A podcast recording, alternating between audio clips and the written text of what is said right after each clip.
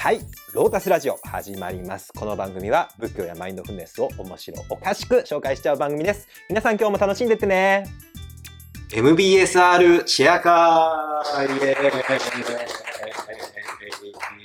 ーの後編をお送りしております。はい。えー豪華メンツで、はい。スペシャル企画でお送りしておりますが、えー前半では MBSR って何？っていう、まあ、マインドフルネスストレス低減法ですね。えーその概要、誰が作ったの？とか、どんなプログラムなの？とかを、あの、まあ、さらっと、概あの、総論編ということをお送りいたしました。えー後半からは格論ということで、はい。あの、皆さんのですね、皆さん MBSR を受けられた。しかも、もう受けたてほやほやっていう方が何人かいらっしゃる、すごい貴重な機会、貴重な集まりなので、ぜひそのシェアをしてもらいたいのと、まあ、合わせて MBSR のプログラムって実際何やるの？どういう進行なの？っていうところを、えーお送りしていきたいと思います。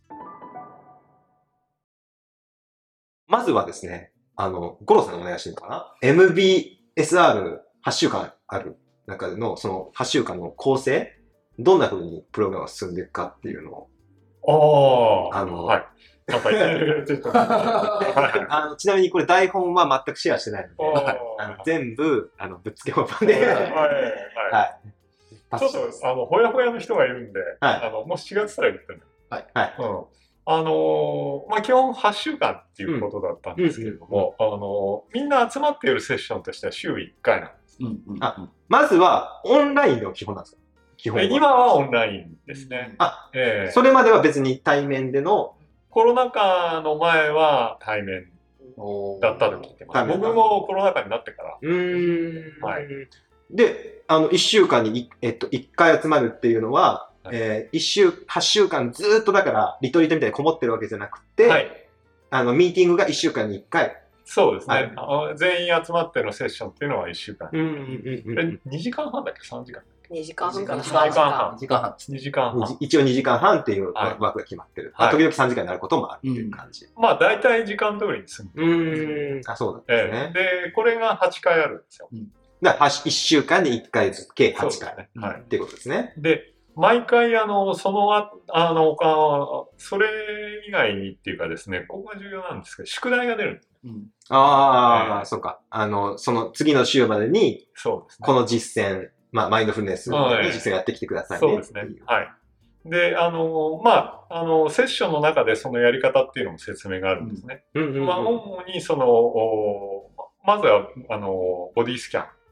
最初の、まあ、最初に課される宿題というか、ええ実践としては、ボディスキャンがある。ボディスキャンがあって、そこに、あの、まあ、座ってなりでやる瞑想が、あ座る瞑想が加わっていくって感じ。そうですね。あのどんどんじゃあ宿題が多くなっていくっていう。えーっと、あの、こうある時は、あの、これはやらなくていいとか、そういうあらしい例がありそう。かそうかそうはい。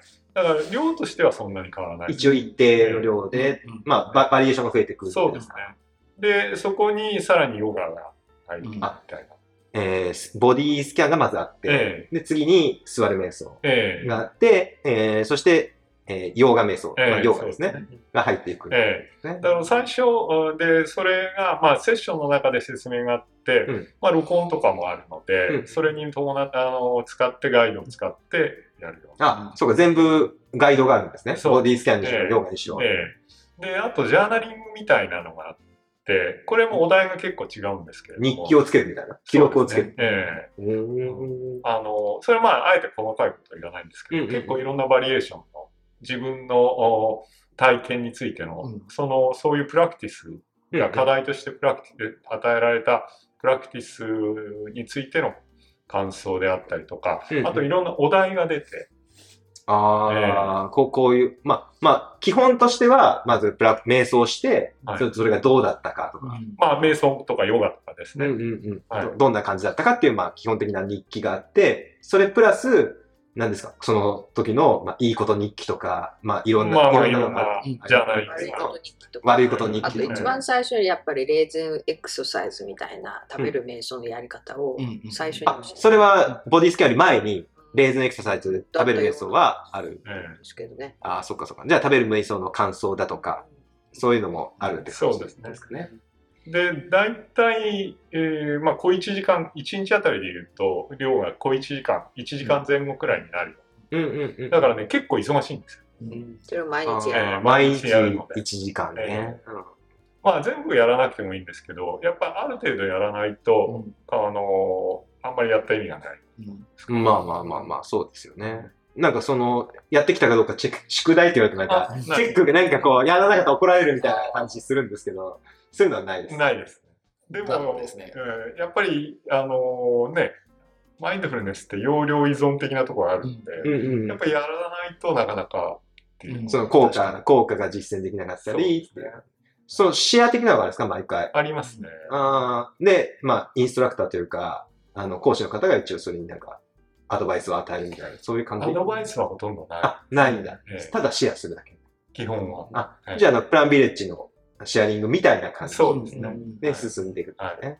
あーまあ、じゃあ、ちょっと心理的負担は少ないわけですね。あ非常に少ないと思います。サボったからどうしようみたいな感じは、うんまあまあ、多く責められることもない。ええまあ自分で自分を責める人は結構。そうか、そうか。はい。なんでできないんだろうええ私やってないけどいいのかしらとか。で、そういうシェアもあるってこと、できる感できるか感じがいいってことですね。え私やってる、できませんみたいな。あーええそれもいい、いい感じジです、ャーナリングも含めて、ええあります。うあーん。んまり毎日やってなかった私は大雑把な感想しか言え言えなかったんですけど、でも別にそれでも大丈夫だったんで別にみんな受け入れてくれえる。まあ、それはそれ忙しい人とかいらっしゃいますけどね。まあでも、ある程度、小1時間は毎日時間を空けれるような、あの、スケジューリングをしていかないといえけない。そうですね。やっぱりやればやっただけ効果が上がるっていうのがある。ああ、やればやっただけっていうのはもう1時間超えてやる人、やってくださいみたいな時もある。それはないですないし、一切強制はないです。うんうんうんええで、基本的にあのウェルカムな、他の人の迷惑にならない限りは何でもウェルカムうんあな。そこはプランビレッジとも似てます。そうですね。やっぱ自主性を重んじるっていうのがありそうですねあ。とその8週間の中に丸1日リトリートみたいうんな。へえ、ま、丸一日リトリートっていうのは、まあ朝から夕方うんうん普段は2時間半ぐらいのセッションじゃないですか。普段はそうですそれの拡大版みたいな。拡大版のリトリート。あで。それはセッションというか本当にリトリートで、うん基本は無言サイレントです。うんあ、でそこだけはもうかっちりリトリートかっちりリトリートやかなりリトリート。うん。いや、オンライン、今オンラインですけど、うんオンラインじゃなかったら本当にみんな集まって、そうそうそうやるみたいな。ああ、それはなんか、いろいろありますね、じゃあ。だから、かなり、あの、こってり、僕の好きなこってりで、勝手にね。あの名古屋さんがそうですね。DOM 的に、うん名古屋さんがよりもこってりやりますね。まあまあか、決まってますもんねええ。かっちり。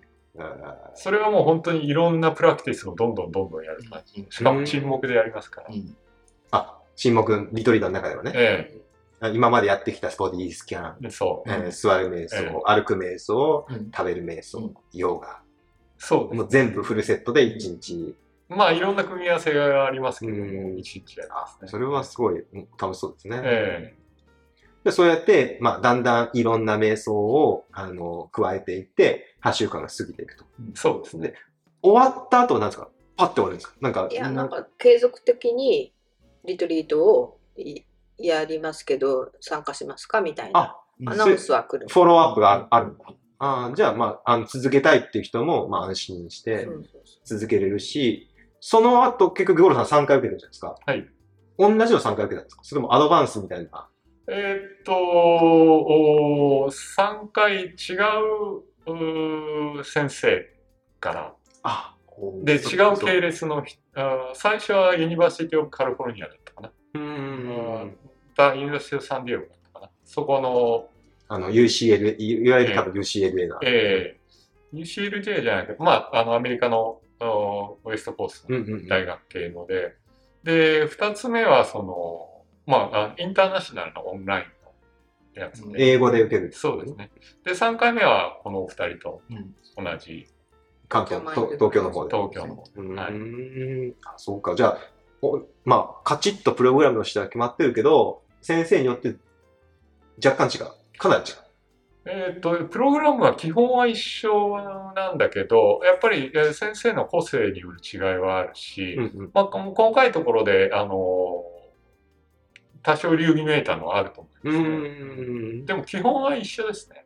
で、一回やって卒業みたいな感じじゃなくて、まあ、もう一回受けてもまあ、また、あ半額で受けられる。それは2回目は。それは耳寄りな情報ですけど、それ全部でそうなんだな。まあ多分ほ、いや系列が違う。あ、系列が違うとダメだよね。同じセンターでうん、あの、受けたら半額で受けられるところもあるから。えまあ、そういうのもいいよね。また継続のモチベーションになってくると思いますけど、なんかあれですか？あの、症状みたいな授与されるんですか？あ、なんか、うん一番、あ一応出たら、あのは6週間以上出たら、なんか多分、一応、受講証明み受。講証明いただあける。経歴にかけるわけですね。MB、8週間。受でも講証明。参加、参加っていうだけですよね。別にあのティーチャーズコース受けたわけじゃないので。そうか、そうか。ティーチャーズコースはまたが別かっちりあるんですよね、別のコース。ありますね。はい、はい。で、そう、な、はどのぐらいかかるんですか？ティーチャーの。そうですね、どうだろう。あの、いそれもね、また理由議がいくつかあるみたいで。で、僕らはそのカバットジンの、マサチューセッツのカバットジンのチームが、まあ、ブランダーに移ってやってるのでやってるんですけど、他の、あの、欧米、欧州拠点のなんか、のもあるみたいああ、そっかそっか。うん統一的な企画じゃなくて、ええあのティーチャーズ、ティーチャーええ認定っていうのも、まあ、いろんな系列があるってことですね。ブラウン大の方ではど、どのぐらいかかるんですか？うんどうだろう教えられるようになるまで、えーっと、多分2 3 1年半くらい。やっぱり、やっぱりそのぐらいはかかる。ただ、それは、その、ちょっと日本で初めてなので、ちょっと、こう、試行錯誤しながらっていうか、あまだ日本では要するにもうルーティン化してなくてあ、すべて一から作ってる。実験段階というか、まあ、まあ、今、今始めてる、そうですね。やってる最中って感じですね。なんで、ちょっっと長めになってるかもしれないんですけど、うただ、その、やっぱ期間を置くっていうのも多分大事で、あの、やっぱその期間の体験、あの、その間のインターバルの期間にの体験っていうのもやっぱり多分大事なんじゃないかなと。ああマインドフルネスという意味ではね。自分がその間実践してまた気づきもあるし。うん。多分繰り返していくっていうのうが大事なんだと思いああ、そっか。ありがとうございます。あの、MBSR のね、8週間の概要、さらにティーチャーズプログラムで聞けて、すごい貴重な機会でした。ティーチャーズに出てる人たちは、うんなんかやっぱり同じように初心者向けの8週間にい一緒に参加しててサポートしてる感じああ、ゴロさんも今回受けたみたいな。あの、同じプログラムに参加して、えーっと、まあ、聞かれれば、あの、言う。言うんだけど、基本的には一参加者として。ああ、そうか、一参加者。ええ。まあ、まあ、あんま目立たない TA みたいな感じ。でも何,、ね、何回も受けてる人たちは多分そういう人たちなんだろうなみたいな。のはうっすら。あ、わ、わかるの。それはシェアリングの中でなんか分かってくるんだ。うん言うしはっきりは言わないけどまあひ話聞いてたねああ、そういうことね。まあ別にみんな友達になるっていうぐらいの濃いシェアではないのね。だって毎回シェア変わるしああのグループがあ、グループが変わるのね。だって何十人もあ20人ぐらい受けてる中でその毎回変わるからねシェアそれはそういう感じなんですね。同じ人とほとんどならないってうーん。ありがとうございます。じゃあ、あのーちょっとここでポーズを入れて、うんえー後半からは、いよいよ皆さんのほ、ほかほかの、ほかほかのシェアをいただきたいと思います。よろしくお願いします。MBSR シェア会お送りしております。えーここからはいよいよですね、皆さんがあの受けた、特に受けたてほやほやの方々の、えー感想を伺っていきたいと思います。まずは、そうですね、えー和コード、和コード年長者、和コード年長者でいきましょうか。はい、わかりました。バリエーションが富むようにね。そうですね。ということで、まずは最初は、やはり、今日一丁羅を着てきてる、京介。京介さんにお願いしたいと思います。ギャンゲストいや確かに。ヤンゲスは。京介さんに、えー感想をお願いしたいと思います。チャンスですね。あれ、最初何でしたっけ？あの、イメージ、京介の森の中の、あ、小川？はい、そうですね、前編でお送りしてるんですけどあ MBSR の感想を一言で言ってもらったんですけど、森の中の小川。うんなんで森の中の小川になったのか気になりますね。うーんと、そのやっぱり、その瞑想って、その継続はい。じゃないですか。はい。で、その継続ってものすごくそう、なんか地道で、うん。なんか先が見えるようで見えない、なんか道のあー感じがあって、はいはいはい。開けてないですね。そうですね。で、僕自身のプランビヴィレッジサイドの瞑想はこの2年半ぐらい。うんうん。で今回 MBSR を受けて、うん。やっぱり瞑想ってそのすごい継続で地道な道のりだけど、でも一つ一つ積み重ねることが大事だし、うん。そこしか道がないのかなというふうに感じたのでまあ、あとまあ僕はその自然がすごく好きなのでなんかも森が なんか浮かんだんですけどそうね、先が見えなくても、不安じゃなくて癒しがあるっていう感じで、森の中のこう小川っていう、こう、ゆっくりだけど、なんかもう癒されながら進めるみたいな。そうですね。ああ、で継続して過程でいろいろと障害が出てくると思うんですよ、はいはいはい。やっぱり日々生きてると。そうですね。でやっぱ曲がったりなんか下がったりとか、うん。っていうのがあると思うんですけどまあ継続していくことが道になるというような感覚でなんかそんなうーししました。じゃあ、なんだろう、MBSR 今回受けて、なんか学びっていうか、どっちかというとこの継続への意欲を与えてもらったっていう感じ。そうですね、うん受けてみてやっぱりその週に1回のクラスだったりとか、うんうんやっぱりそのホームプラクティス。すごい自分のその瞑想の習慣化。に対してすごくサポートに。なったんですよね。今まで僕も毎朝あの短い時間ですけど、座る瞑想とかうんは習慣化してたんですけど。そのボディスキャンとかヨガだったりとかそういったプラクティスあんまりしてこなかったそうですよね。まあ、系統が違いますもんね。と、でまあ小1時間あの宿題があったのでそれが8週間、まあ、全部が全部できなかできたわけじゃなかったんですけど、うんうんかなりその習慣化するあの手助けになってくれたので、うんそこがとても良かったと思います。あのーまあ、日中は会社員として働いてるじゃないですか、はい普通に。それと、プラクティスだったり、あるいは週に1回のミーティングっていうのは、そんなに負担じゃなかったですか？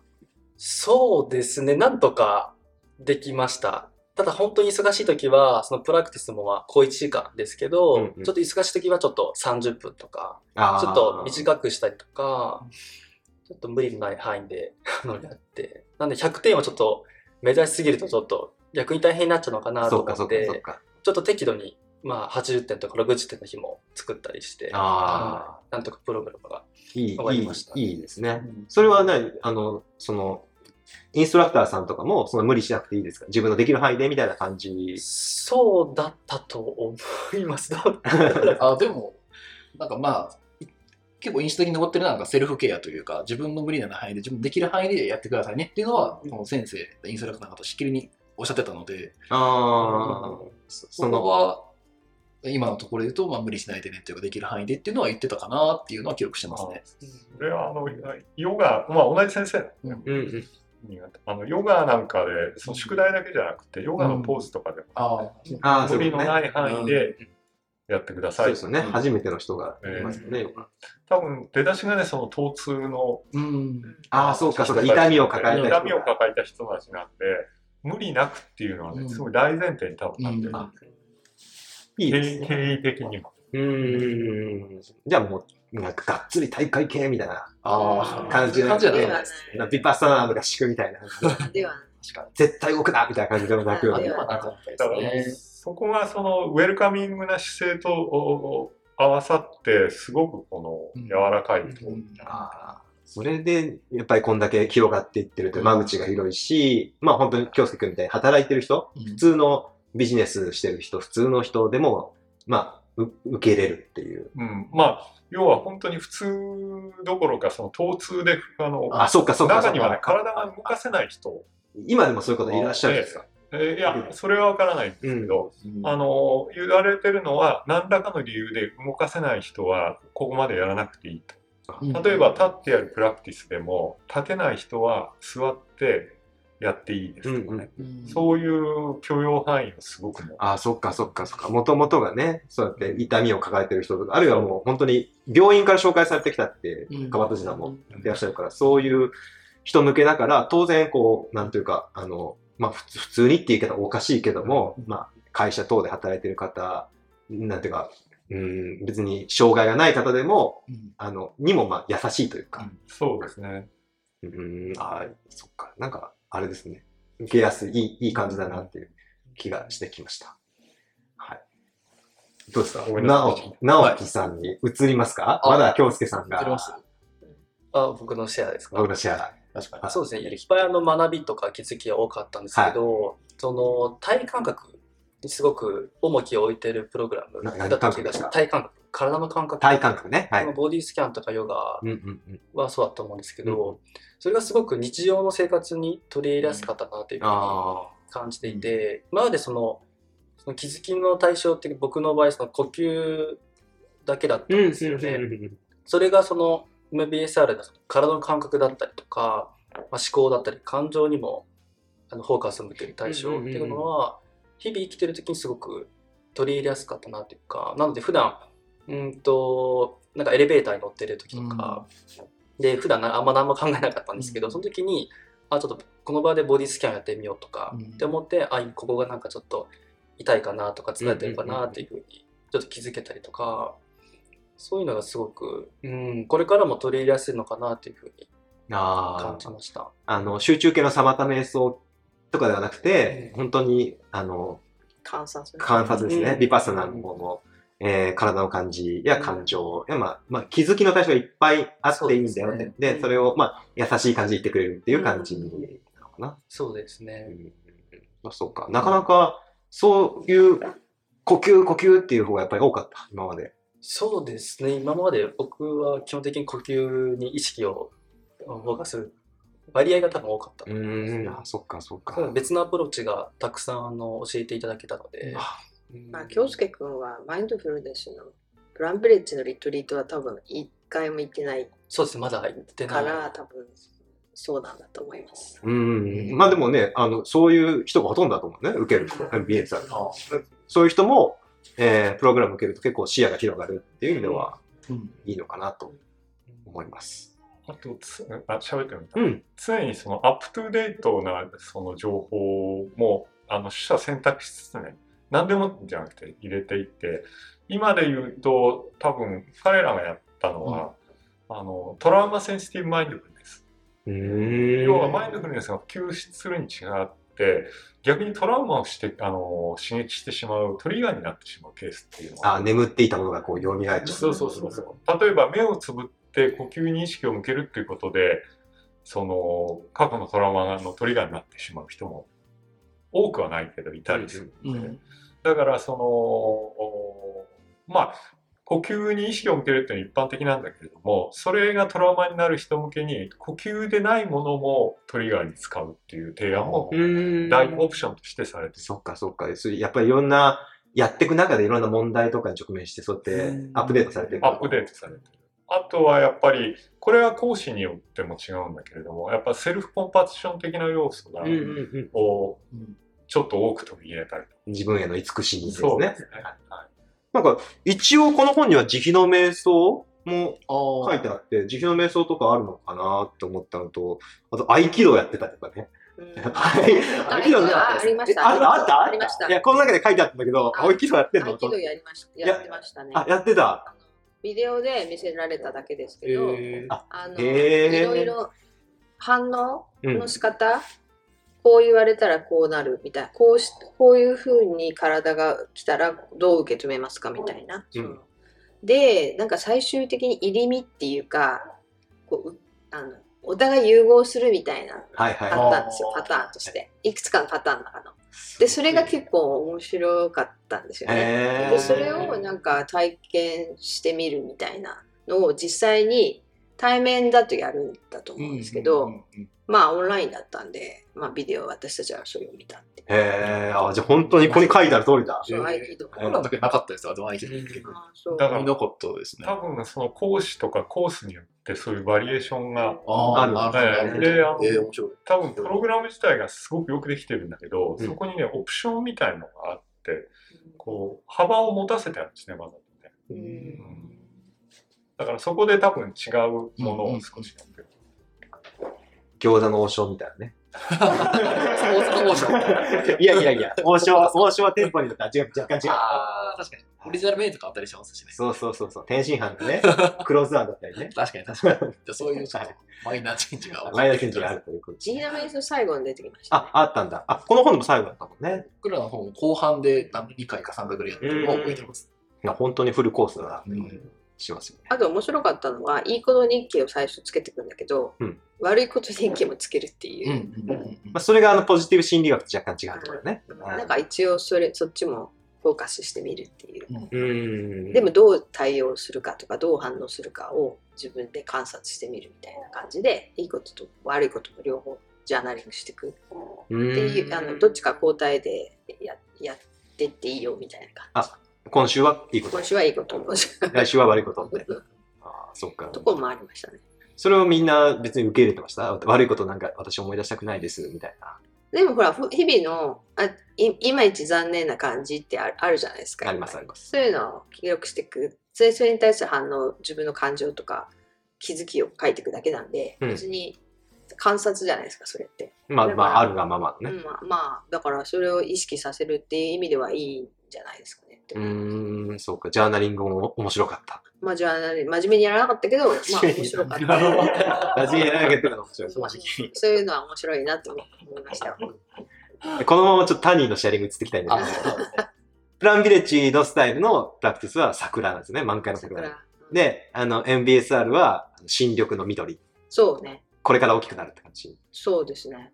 まあ、どっちも結局同じとこ目指してるうだなと思ったんですけど、大きな違いは、やっぱり宗教か宗教じゃないかっていうことだと思うんですよ。ああ、それは大きそうですで。やっぱりなんでかちょっと最後のシェア聞いてた時にまあ最終的にはプランビレッジのシェアリングみたいにみんな自分の割とこう感情とか吐き出す人もいるんだけど、なかなかねあのやっぱり宗教に対するこう敬遠してしたい感じがある人でも MBSR だと受け入れられるんですよ。そういうシェアをしてた人がいて。あーそこかと思ったんですよね。基本どっちも同じような感じのプログラムだなだけどあの仏教にフォーカスしたくない人は MBSR であとどめとくみたいいや、それはカバットジンさんの目論見通りだよな。ね。うん本当彼自身は絶対ニューエイジとごっちゃにしてほしくないっていう感じだったみたいで、あそう彼自身の経歴はそっちなんだめっちゃニューエイジ。ですよ。もちろんその、もう60年代とかで瞑想を学んでたから、そっちがあって、でもこれとは分離して、やっぱ多くの人に、なんていうかニュートラルなまともなもので、ニュートラルっていう、まあ、疼痛治療から始まってるから、うん。医学的に受け入れられるためには、やっぱり宗教性っていうのをはっきり出さない方がいいんだろうな、欧米人に受け入れられやすいんだろうな。うん。だからスピリチュアルって言葉も意図的に使わないうんそうそうそう当然仏教の、あの、ドゥッカとかね、うん苦とかそういうのも使わないようにしてるっていうようなことが、あの、書いて書かれてましたね。ですごいそれは意識されてると思います。あそれは成功したのはすごいですね。それはいいことだな。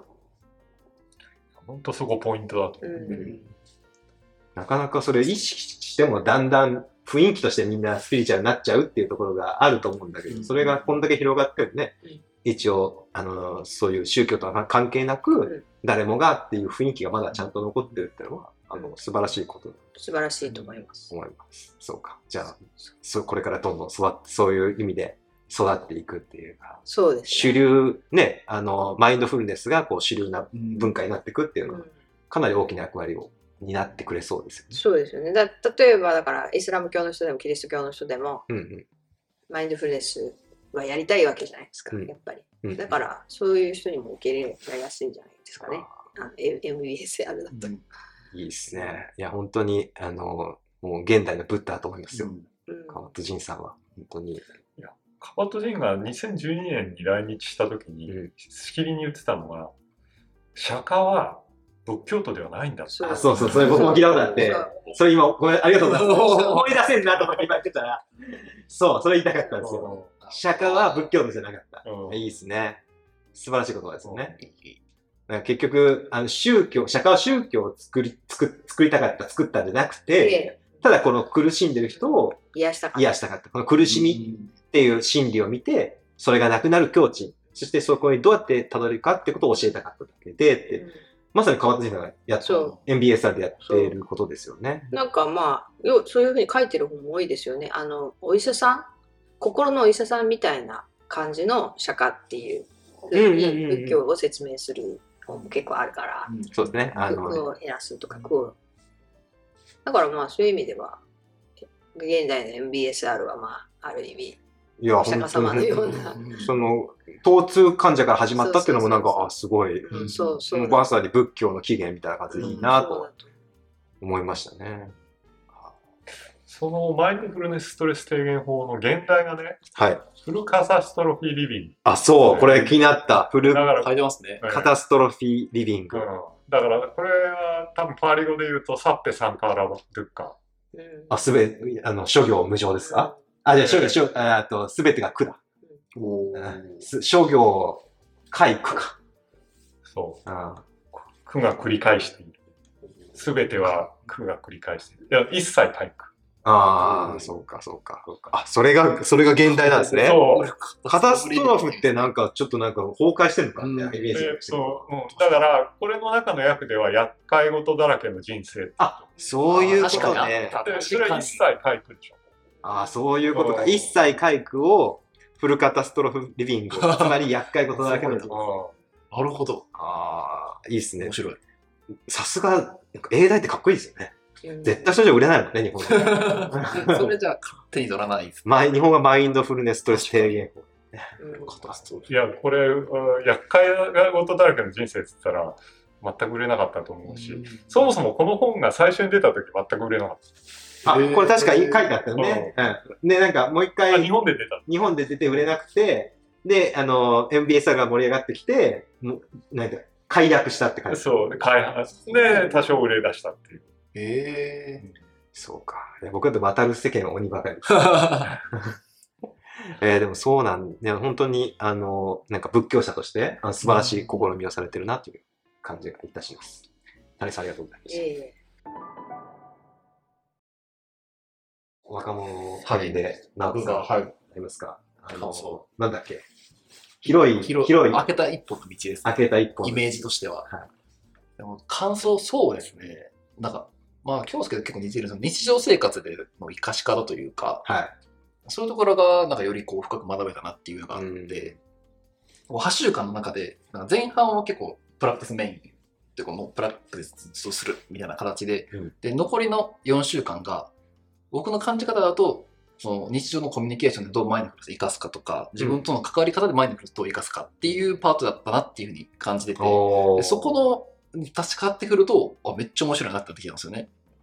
確かにこの本でも4週間超えてから、なんかこう、すハマるって言ったらおかしいけど、うん。効果があら出てくるみたいな。まさにそのタイプだったかなっていうのを自分で振り返って思うんですけど、最初は手探りみたいな感じだった。なんか、どんなんかなみたいな感じで。あ、プラクティス自身がですか？まあ、プラクティス自身、プログラム自身、あ、そうですね。それこそまさに前、谷さんと3人で撮った時は、まだ3週目やったんで、非公開のやつね。えそうそうそうそうそう。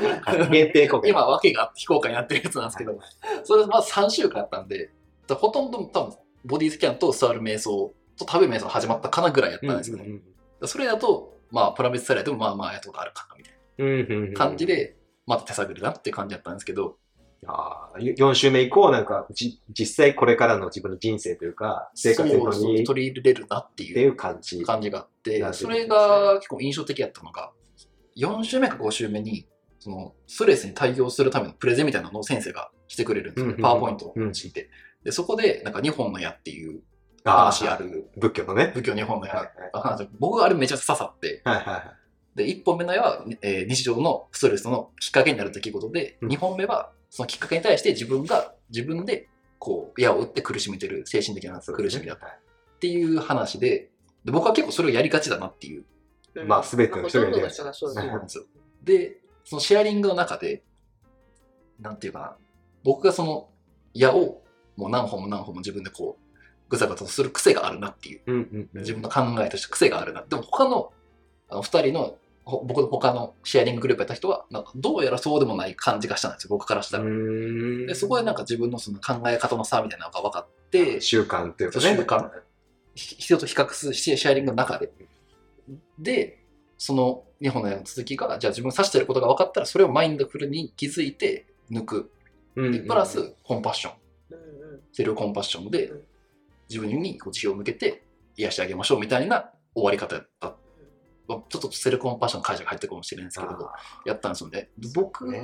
がなんかそれを見たときに、あ、そうやってなんかマインドフルネス活かせばいいんかっていうのがちょっとー理解が進んだというかん今までだとなんかコピーに集中して、こう気づきを持って、まあ、気づくっていうところまではできたと思うんで瞑すけど、想、いわゆるまあ瞑想の時間だけマイあ、ンドフルネスしてるみたいな。そうです、そうです、そうです。でよりこう、なんか日常の中で活かすために、マインドフルネス使っていけそうだなっていう。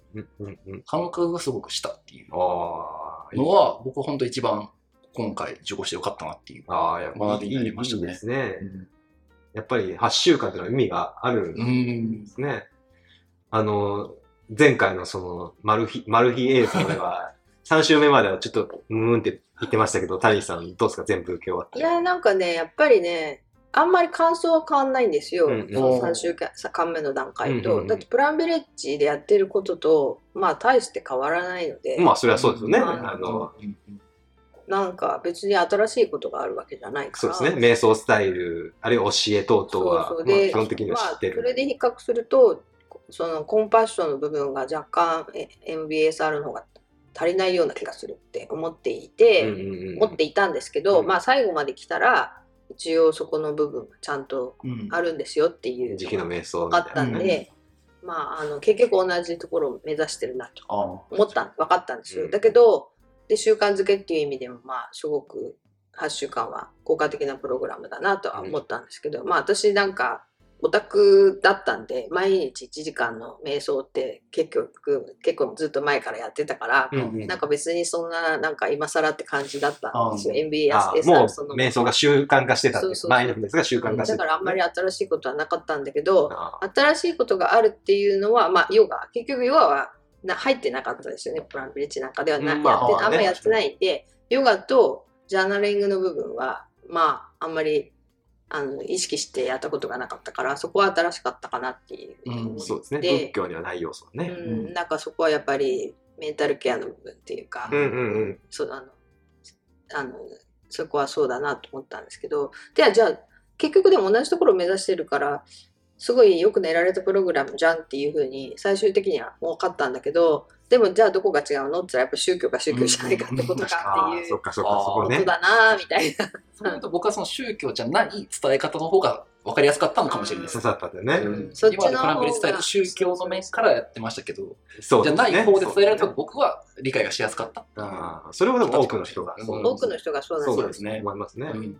僕もね、僕も日本の焼きってもなんか、あの、あ あれかって思っちゃうので、うんなんかフレッシュな気持ちで聞けないんですよね。そうですよ完全に宗教バイアスですあね。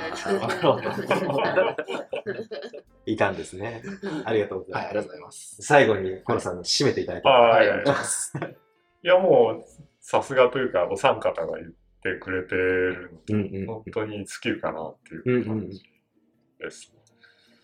あのーそう、僕はその、2015年、16年頃に、その、なんていうのかな、マインドフルネスをやっぱりこう、体系的にこう、きちっとね、王道で学ぶみたいなのはないかなと思ってますね。うんうんうんうん。宗教ではなく、まさにおっしゃられてまあ、マインドフルネスっていう、ええ。あの、宗教とは、まあ、少し距離を置いた、あの、マインドフルネスを。体系的に。ええ。ままあ、SIY とかサーチインサイドユーセーフとかもあったんだけども、ね。うん、やっぱりもうちょっとなんかこう体系的に教えれるものはないかな。うんうん。で少なくとも僕が多分関西医科大の2016年くらいから始まってうんうんうん僕はそれ知らなかったっていうのもあって、うんでずっとこう探してたうんんですよね、それをね。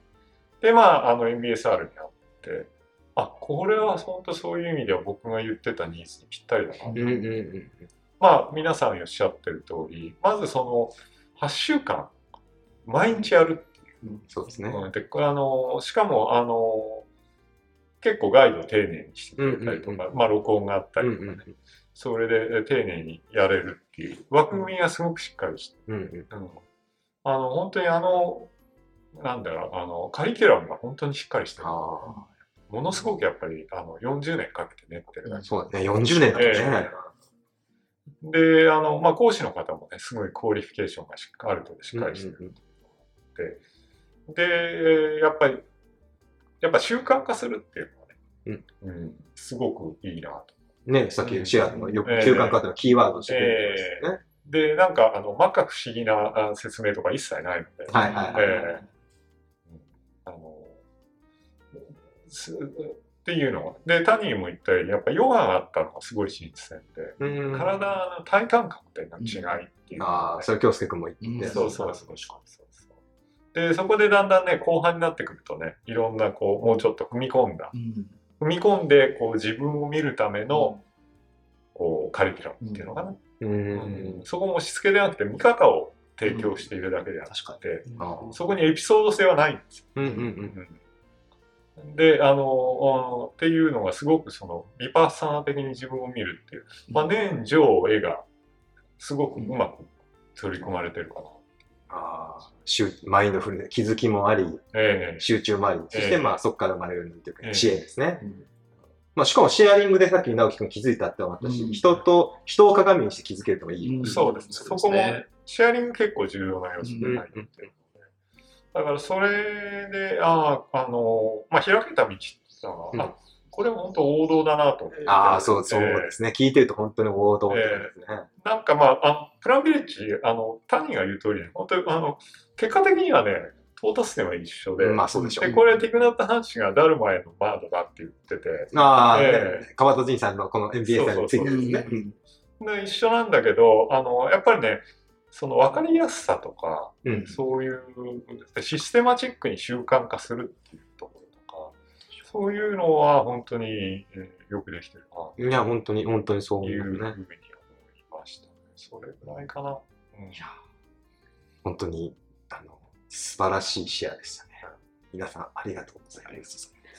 あの、多分、これを見たら、MBSR 受けたいっていう人がいると思うので、この、この皆さんの知識を私もシェアできるので、うんもし、なんか知りたいって方がいらっしゃったら、私実はあんまり知らないけど、皆さんのこのサンガの力を借りてですね、あの、なんかもしわからないことがあったら、あの、お便りとかコメントとかしてもらったらと思います。